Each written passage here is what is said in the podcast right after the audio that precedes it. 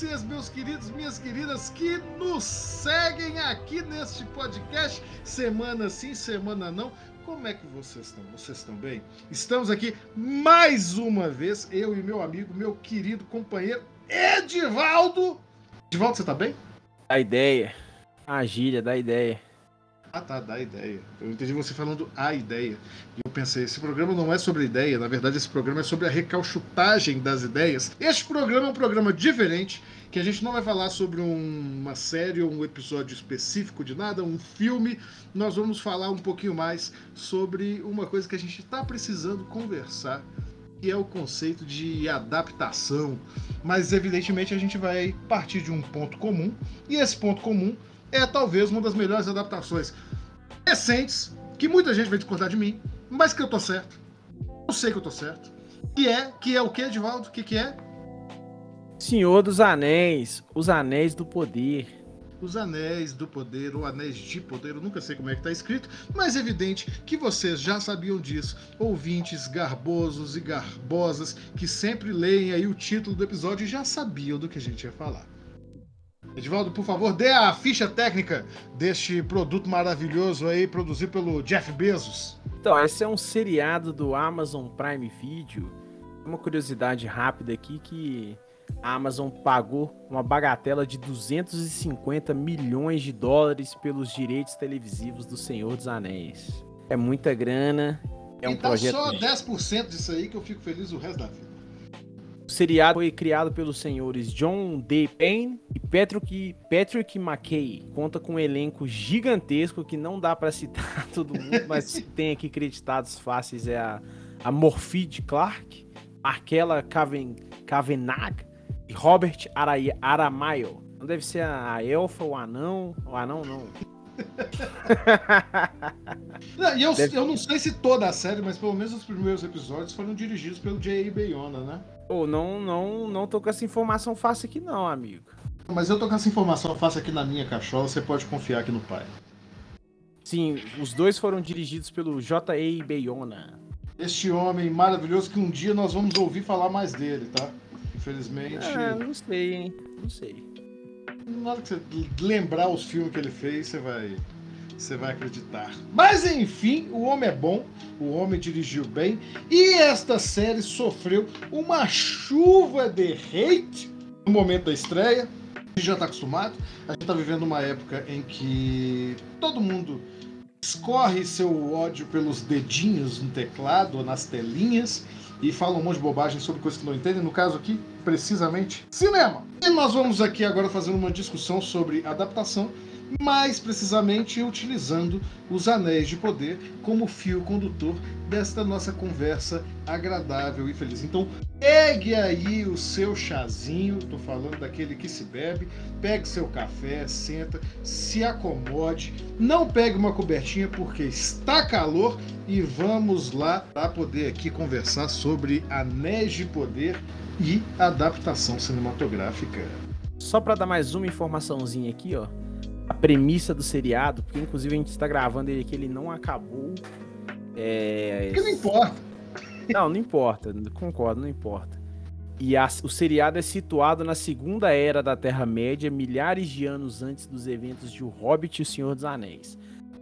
A série segue um elenco de personagens que enfrentam o ressurgimento do mal na Terra-média. O que, que é esse mal? A gente ainda não sabe porque não chegamos lá. Acho que temos um bloco aí, seu Rafael. Temos um bloco, temos um bloco e vamos agora para o segundo bloco. Meu irmão perdeu a vida dele caçando o inimigo.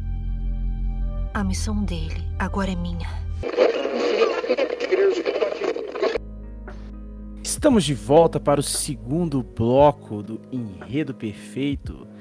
Anéis de Poder, Senhor dos Anéis, o que você quiser chamar, meu amigo. Só não faça alusões com porno chanchadas aqui, porque não está permitido.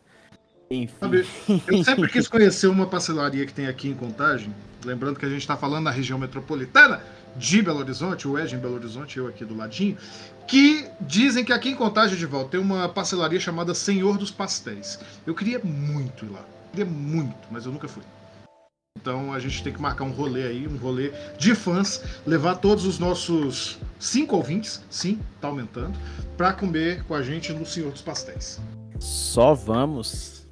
Vai lá, meu amigo, destrincha aí, porque eu sei que o Nerdola tá feliz. O Nerdola oh. dentro de você está muito feliz com essa adaptação. O Nerdola, o Nerdola dentro de mim está muito feliz, de verdade. Bom, primeiramente, eu queria falar como que. E você vai me cortando, viu, seu filho do Maego? Você vai me cortando. Eu queria falar sobre o senso complexo de vira-lata que, em geral, se estabelece quando a gente vai pensar na relação entre cinema e literatura. Talvez, porque, como a gente já disse algumas vezes aqui, a literatura é uma arte muito mais longeva, talvez em razão de certo preconceito pictórico contra as artes visuais, que você pode resgatar aí, alguns autores vão resgatar desde a proibição antissemita da Segunda Guerra Mundial, ou talvez até antes, na Europa renascentista, quando se tinha essa mesma perseguição contra outros povos semíticos e árabes. Ou talvez ainda por uma mera concepção de ah, o cinema não presta mesmo, é um negócio de massa, enquanto que a literatura é tratada como algo eloquente. Eu queria de verdade parar com toda esta bosta Perdão aqui pelo, pelo meu, estresse, meu, minhas palavras, mas vocês vão perceber aqui o que, que eu estou querendo dizer. Porque, é, na verdade, uma arte não é superior ou inferior à outra. E não sou eu que digo isso. Quem diz isso é o professor Dr. Robert Stan, da New York University, que num artigo maravilhoso sobre teoria e prática da adaptação, fala justamente como é que, em geral, os críticos tendem a usar certos termos para poder tratar sobre más adaptações da literatura que já denotam o que, a gente quer dizer. Diz ele aqui: termos como infidelidade, traição, deformação, violação, abastardamento, vulgarização e profanação são muito comuns nessas críticas que tendem a atacar o, as adaptações. E se você não estava na Lua e acompanhou os comentários nas redes sociais sobre Anéis de Poder, você viu vários destes comentários com estes termos. Estou correto ou estou errado, de volta? Está corretíssimo. Acho que é um, um ataque desmedido aí, né? Mais do que desmedido e refletido. Porque continua o professor Stan. Infidelidade, por exemplo, carrega isso um, uma forte conotação de pudor mesmo conservador. Quando a gente fala que uma obra está traindo o original, a gente está falando de uma coisa repleta de perfídia, de quebra de ética, de vulgarização. Quando a gente fala de deformação, a gente está falando uma questão até de monstruosidade. Violação não preciso nem dizer. E vulgarização, bom, deixa para lá. O pior ainda é ver gente falando que é, essas adaptações novas estão profanando a obra do Tolkien como se o, o, Tolkien tivesse escrito uma certa espécie de Bíblia, isso no sentido religioso, porque de fato ele escreveu uma espécie de Bíblia e aqui nós vamos tratar sobre isso. Edivaldo, te pedi para ler o Silmarillion, você leu? Mente, fala que sim. Não. Droga! O Silmarillion, Edivaldo, é bom que você não tenha lido, porque aí você pode ser também o a porta de entrada para os nossos ouvintes, eu falo com vocês, será como se eu estivesse falando com eles. Ele é uma, um livro não vou dizer inacabado, mas podemos tratar dessa forma, que conta a origem da Terra-média como basicamente se fosse um suporte para os outros livros, para os romances do Tolkien. Então ele é um livro profundamente difícil de se adaptar, assim como várias outras partes do Legendário, né, que é como se chama a obra completa do Tolkien, que vão tratar de pequenos aspectos e pontos de vista diferentes sobre grandes acontecimentos da história da Terra-média. Então, adaptar isso para o cinema já é uma coisa muito difícil, se comparado com a adaptação do romance, que já é complicado para caramba. Eu vou roubar aqui um argumento do Gaveta, de volta, que eu sei que você também gosta do Gaveta. Gosto. Você viu o episódio do Gaveta em que ele falou sobre, sobre o Senhor dos Anéis? O mais não, recente? Não, vi, não. Ele comenta, não, não ele comenta uma coisa muito interessante que é, eu já tinha discutido outras vezes, né? A gente que, que que é fã do, dos livros, a gente sempre falou sobre isso, mas meio que isso é apagado no fandom, porque o fandom é muito carregado com os filmes, né? principalmente a galera mais jovem. E os livros, caso você não tenha lido também, Edvaldo, eles são estruturados numa estrutura temporal de vai e vem. Você acompanha cada núcleo de história até o fim da história e aí quando termina começa outra. Isso permite que o Tolkien faça algumas brincadeiras e prepare algumas surpresas, porque por exemplo, se algo está acontecendo com um personagem, você induz o leitor a pensar que ele sofreu algum ataque ou que ele morreu, porque algum personagem recebeu essa notícia, você só vai descobrir quando chegar no arco dele, lá no final do livro. Então o Tolkien ele escreve dessa forma, em arcos diferentes, de uma forma que até o Martin faz um pouco também. O Martin meio que emula isso, aumentando mais o, a quantidade de núcleos, colocando sob perspectivas Seria individuais. Nudez, né? Seria nudez, incesto. Inclusive assistam a Casa do Dragão. É, de todas as séries desse ano, ficou em sexto lugar para mim. É, foi, tem alguma piada aí, né? Você não, não percebeu, não? Incesto. de, todas as, de todas as séries do ano, a Casa do Dragão ficou em sexto lugar para mim. Boa. Humor. É, mas é, é uma coisa interessante porque quando você vai adaptar romances, você tem questões de ritmo, de narrativa que o próprio autor pode utilizar para poder adaptar isso. E isso não é uma estrutura sacrossanta, muito pelo contrário. Quando você vai adaptar devido às necessidades e possibilidades de uma outra mídia, você pode tomar decisões absolutamente diferentes. De novo, nesse caso, que eu vou roubar do gaveta, se você está induzindo a um, ao espectador que determinado personagem morreu, e você está fazendo o leitor acreditar nisso enquanto ele lê o livro, até que ele chegue no capítulo X para descobrir que na verdade é mentira. No cinema, se você está acompanhando isso em pedaços, fica uma estrutura bastante maçante. Você não, não tem a dinâmica de você fazer um bloco, aí pausa, volta para o começo do filme em outro bloco, pausa, volta para o começo do filme em outro bloco, e aí você tem tudo. Concorda comigo? Isso é maçante de se assistir principalmente numa história de aventura. E é por isso que quando a gente vai pensar de uma maneira um pouco mais moderna, sobre autoria até, para pensar sobre essa coisa de manter a obra original imaculada, a gente consegue voltar, por exemplo, para as noções de Bakhtin no começo do século XXI, que começou a romper com essa noção de que autor e personagem seriam coisas absolutamente distintas e ao mesmo tempo com uma relação de causalidade. Quando você começa a pensar que quando você assiste ou lê uma obra, você também participa da criação daquela trama e daquele personagem, da percepção que você tem. Assim, a gente dá uma, uma leve roubadinha aqui, né? Porque o Rafael falou de uma das maiores adaptações aí até então.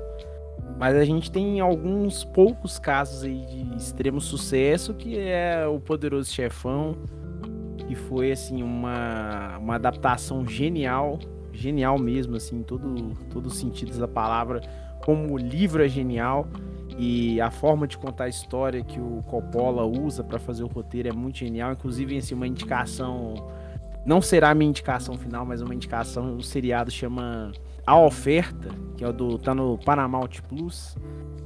É sobre os bastidores da produção do primeiro Poderoso Chefão.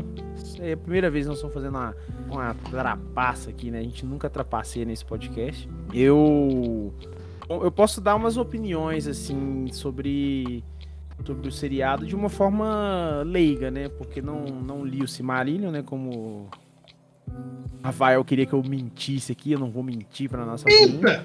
E assim, eu estou. Eu estou em choque, velho. Eu tô em choque, tá ligado? Porque é uma parada assim de. Um, talvez um grande evento de massa que, que, tá, que estão tentando, de certa forma, diminuir, né? Com, com várias bobagens aí, né? Para não falar outras coisas aí, uns preconceitos, algumas idiotices sobre, o, sobre a produção. Mas assim, é um seriado que tá sendo fantástico, velho. Fantástico acompanhar. Uma produção extremamente ambiciosa. Isso aí, acho que assim, você já, você já vai ter isso entregue no primeiro episódio, ali nos primeiros minutos, você já vai entender que, tá, que não, não se trata de uma de uma produção de série para compor um catálogo ou então só para poder manter uma agenda de lançamentos. Não, esse, essa é a grande aposta da Amazon assim é, de uma forma direta mesmo, porque o The Boys, assim, o The Boys ele ele pegou do momento, né? Tô fugindo um pouco da pauta aqui, Não, mas o mas o Senhor dos Anéis não, o Senhor dos Anéis é um é uma aposta cara e planejada. Até então, assim, eu acho muito difícil decepcionar a gente, tem sido grandioso, grandioso. Concorda comigo, Rafael? Concordo totalmente. O que eu não consigo entender é como é que essa galera tão na seca por material audiovisual de qualidade, por entretenimento, por escapismo do bom, ataca essas obras e chama elas como é, essa conversa para chamar essas obras de lacradoras, etc, etc. É, numa postura, vamos ser bastante sinceros, extremamente saudosista e infantiloide com, com o material original, que sequer é o material original. Já que você escapou um pouquinho da pauta, eu vou falar nessa semana, né? A gente passou uma semana inteira no inferno, aguentando o pessoal reclamando porque agora a Disney está fazendo uma pequena sereia negra. Primeiro, é, vou roubar mais um youtuber aqui. Vão no canal do Alexandre Link, já indiquei outras vezes. Veja o vídeo dele lá sobre como que a Disney está dando de braçada nessa conversa e como é que ela está obrigando a gente a defender essa empresa sacana. Que o, o rato de short. O rato vai cair em domínio público ano que vem, hein? Fiquem atentos. Fiquem atentos. É, mas o que acontece é o seguinte. Estou ansioso, estou ansioso pelo rato de sunga. É, mas o que acontece é o seguinte: veja, por exemplo, que a, as pessoas se apegaram a uma versão da Pequena Sereia que não tem nada a ver com a versão original da Pequena Sereia. Porque a primeira versão da Disney já é uma apropriação do conto original, do jeito que a gente está falando aqui. Assim como cada vez que você revisita uma obra, não precisa ser uma adaptação Cada vez que você lê um texto novo, você está se apropriando desta obra. Cada vez que você assiste um filme, você está se apropriando dessa obra. É por isso que eu estava falando aqui sobre Bakhtin, é por isso que eu estava falando sobre essa perspectiva do pós-estruturalismo, que nem é uma corrente que eu sou lá muito fã, mas que demonstra aí como é que. demonstra e consegue até comprovar, de certas formas, que cada leitura que a gente faz de um texto, seja ele audiovisual, literário, seja lá o que for, ela é multifacetada e fortemente impactada pelos, pelas estruturas sociais, econômicas e culturais de um tempo. E aí a gente chega no ponto que eu falei com o Edivaldo aqui, que eu ia falar igual não sei o quê, que aí chega um, um, um negócio que. Que bom, que aí é complicado. Que aí é complicado que é um texto que eu li na faculdade que até hoje eu detesto como é que as pessoas se apropriaram dele, sem entender, mas a culpa é do autor que escreveu mal, eu falo isso mesmo, que é o texto do Roland Barthes sobre a morte do autor. Muita gente usa esse texto para poder se eximir frente a autores filhos da é, autores né, de moral duvidosa, autores aí que são presos depois de terem encontrado fotos de crianças em. Não vou falar que é sexo, porque não é sexo. Enfim, vocês estão me entendendo. Autoras aí que resolvem usar suas redes sociais, seus poderes econômicos para poder hostilizar comunidades minoritárias. Você sabe também de quem eu estou falando. E aí o pessoal começa a usar esse texto da morte do autor para dizer: não, o autor está morto, eu me relaciono com o texto dessa forma, tá tudo bem. Não foi isso que o Barthes falou, não, tá, gente? Mas se você vai analisar o que o Barthes está dizendo ali, é dizer que o autor nunca é dono sozinho daquilo que ele escreve. Essa é a grande parada. Não significa que você é isento de crítica consumir material e dar dinheiro para alguém que está usando esse dinheiro para poder perseguir outras pessoas. Isso significa que no momento em que você lê o texto, mesmo das pessoas execráveis, assim como de qualquer outras pessoas, assim como assistir um filme, ouvir uma música, no momento em que você toma contato com a obra, você ressignifica ela.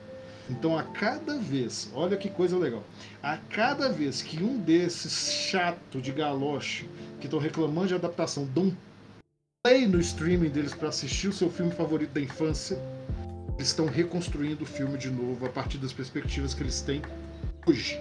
Isso é uma coisa fantástica e isso nos leva para os limites e as potencialidades de uma adaptação. Porque se for para repetir a mesma coisa que já foi feita no passado, pô, vai lá e volta pro material base. É ver os filmes de novo, então. Né?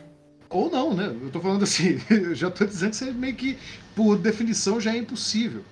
E quando a gente começa a pensar no, na vertente acadêmica que inspirou a gente a fazer esse programa, inclusive, que é a narratologia, que ela começa a crescer muito forte nos anos 70, a gente começa a pensar que a história, o fato da gente contar a história, é basicamente a maneira com que a sociedade usa para poder, sabe, encontrar coesão social, passar os nossos pensamentos e discutir as nossas questões como um, um grupo e não como indivíduo, porque isso a gente já pode fazer sozinho. E então você vê que as questões do nosso tempo, as questões da nossa geração, as questões da, da, do nosso contexto social estão aparecendo agora nessas obras, ainda que de maneira profundamente discreta, que ainda é profundamente discreta, ainda que só para poder dar dinheiro para bilionário, porque é para isso que eles estão fazendo. Isso demonstra como é que a história tem o potencial de se adaptar e de se construir, reconstruindo-se a cada nova leitura, ainda que seja feito por um novo artista. Temos um bloco? Concordo, concordo plenamente, um belíssimo bloco. Vamos para o próximo bloco. Meu irmão perdeu a vida dele caçando o inimigo. A missão dele agora é minha. E agora, já baixando o ritmo, já falando devagar, caminhamos para o final deste episódio. Esse episódio apressado, esse episódio corrido, porque o que a gente tinha para falar é uma parada. Esse episódio clássico.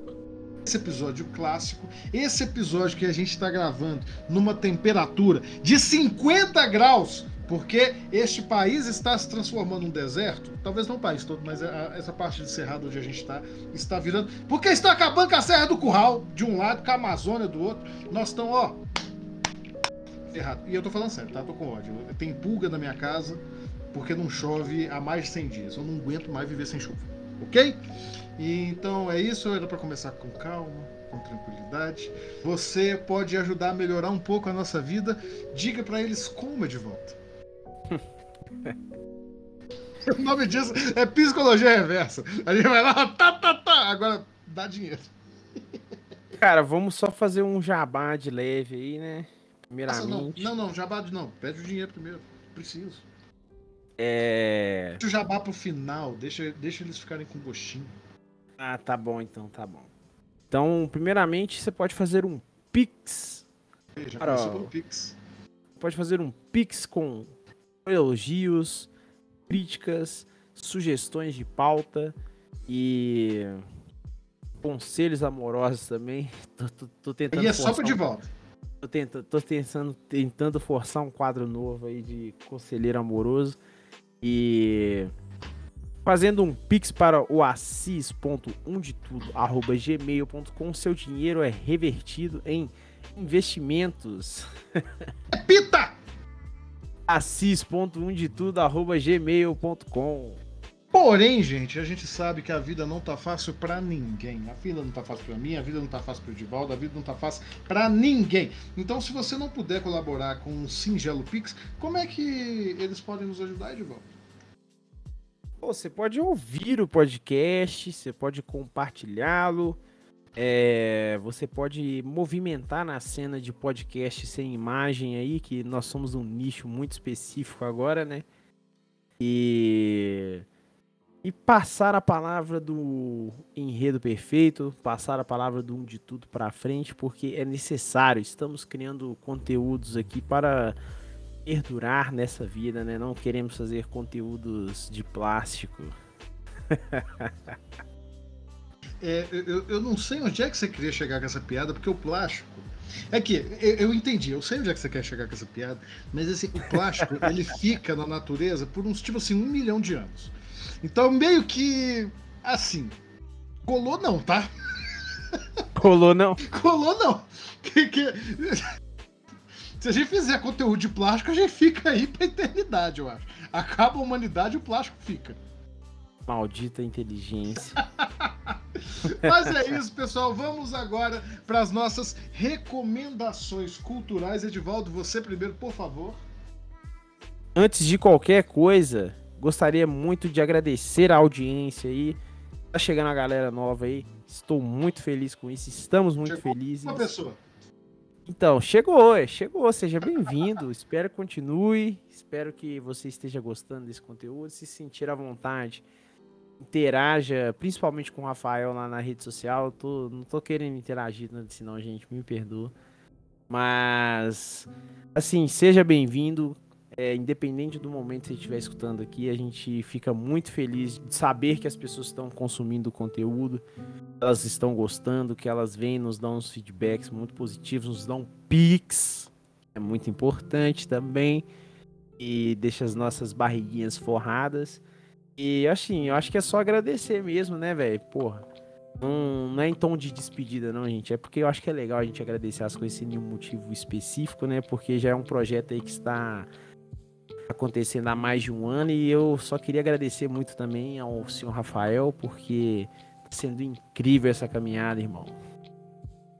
Nós. Como, como é que você foi que você falou no começo? Da ideia. A ideia, né?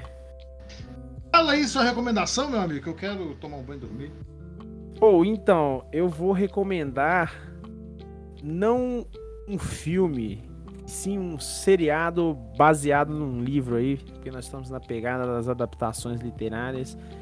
Eu gostaria de indicar o seriado que chama The Leftovers ou Os Deixados para Trás, eu não sei como é que ficou a tradução, está disponível no HBO Max e assim, é uma série muito tocante, temas bastante sensíveis e a premissa básica dela é que 2% da população desaparece em um evento inexplicável e a gente vai acompanhar como é o como é o como se dá o andamento da vida a partir desse evento. Seriado incrível, maravilhoso. Em final, já está concluído, não vai voltar e é isso que importa. E você, Rafael? Qual é a sua indicação? A minha indicação é Poderoso Chefão. Tô brincando! Tô brincando! pra quem não entendeu, o Edivaldo. o Edivaldo falou pra aqui. quem não entendeu, é porque não ouviu o podcast, né? Porque pulou pro final, então. Não, mas você falou que não indicar foi em off, não foi não? Não, vai pro, vai pro podcast, vai pro programa. podcast? Ah, tudo bem, é por isso aí, mas é, é essa que, que é a piadinha, tá? Eu poderia indicar várias adaptações para vocês pegarem de exemplo, né? É, você tem muitas adaptações de literatura para o cinema que são profundamente competentes, profundamente bem elaboradas. Eu acho que dá para a gente poder a gente falar, por exemplo, assim, Clube da Luta é uma boa adaptação, Rei Leão é uma adaptação do caralho, porque é basicamente Shakespeare. E, mas eu não vou falar deles porque o, o Gaveta já citou tudo isso. Eu vou sair da caixinha e vou indicar para vocês uma adaptação de quadrinho. Adaptação de quadrinho. Ih, lá tô sentindo o cheiro de Zack Snyder no ar aí. E A acertou. onda de Vou merda. indicar para vocês a Liga da Justiça de Zack Snyder. Este filme de 4 horas de duração. Você tá rindo, eu tô falando sério. Eu tô falando sério. Assistam esse filme, porque é a melhor aula que vocês podem ter de como não fazer uma adaptação. ok? É isso. Eu tô, eu tô nervoso. Tem umas semanas que eu tô Ai, ai. nervoso.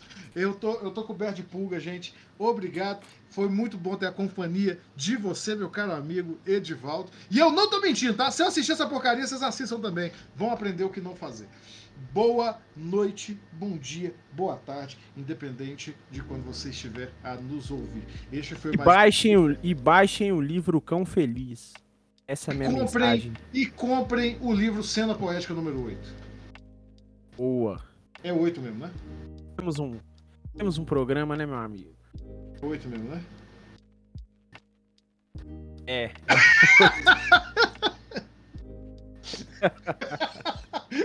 Tchau! Ai, ai.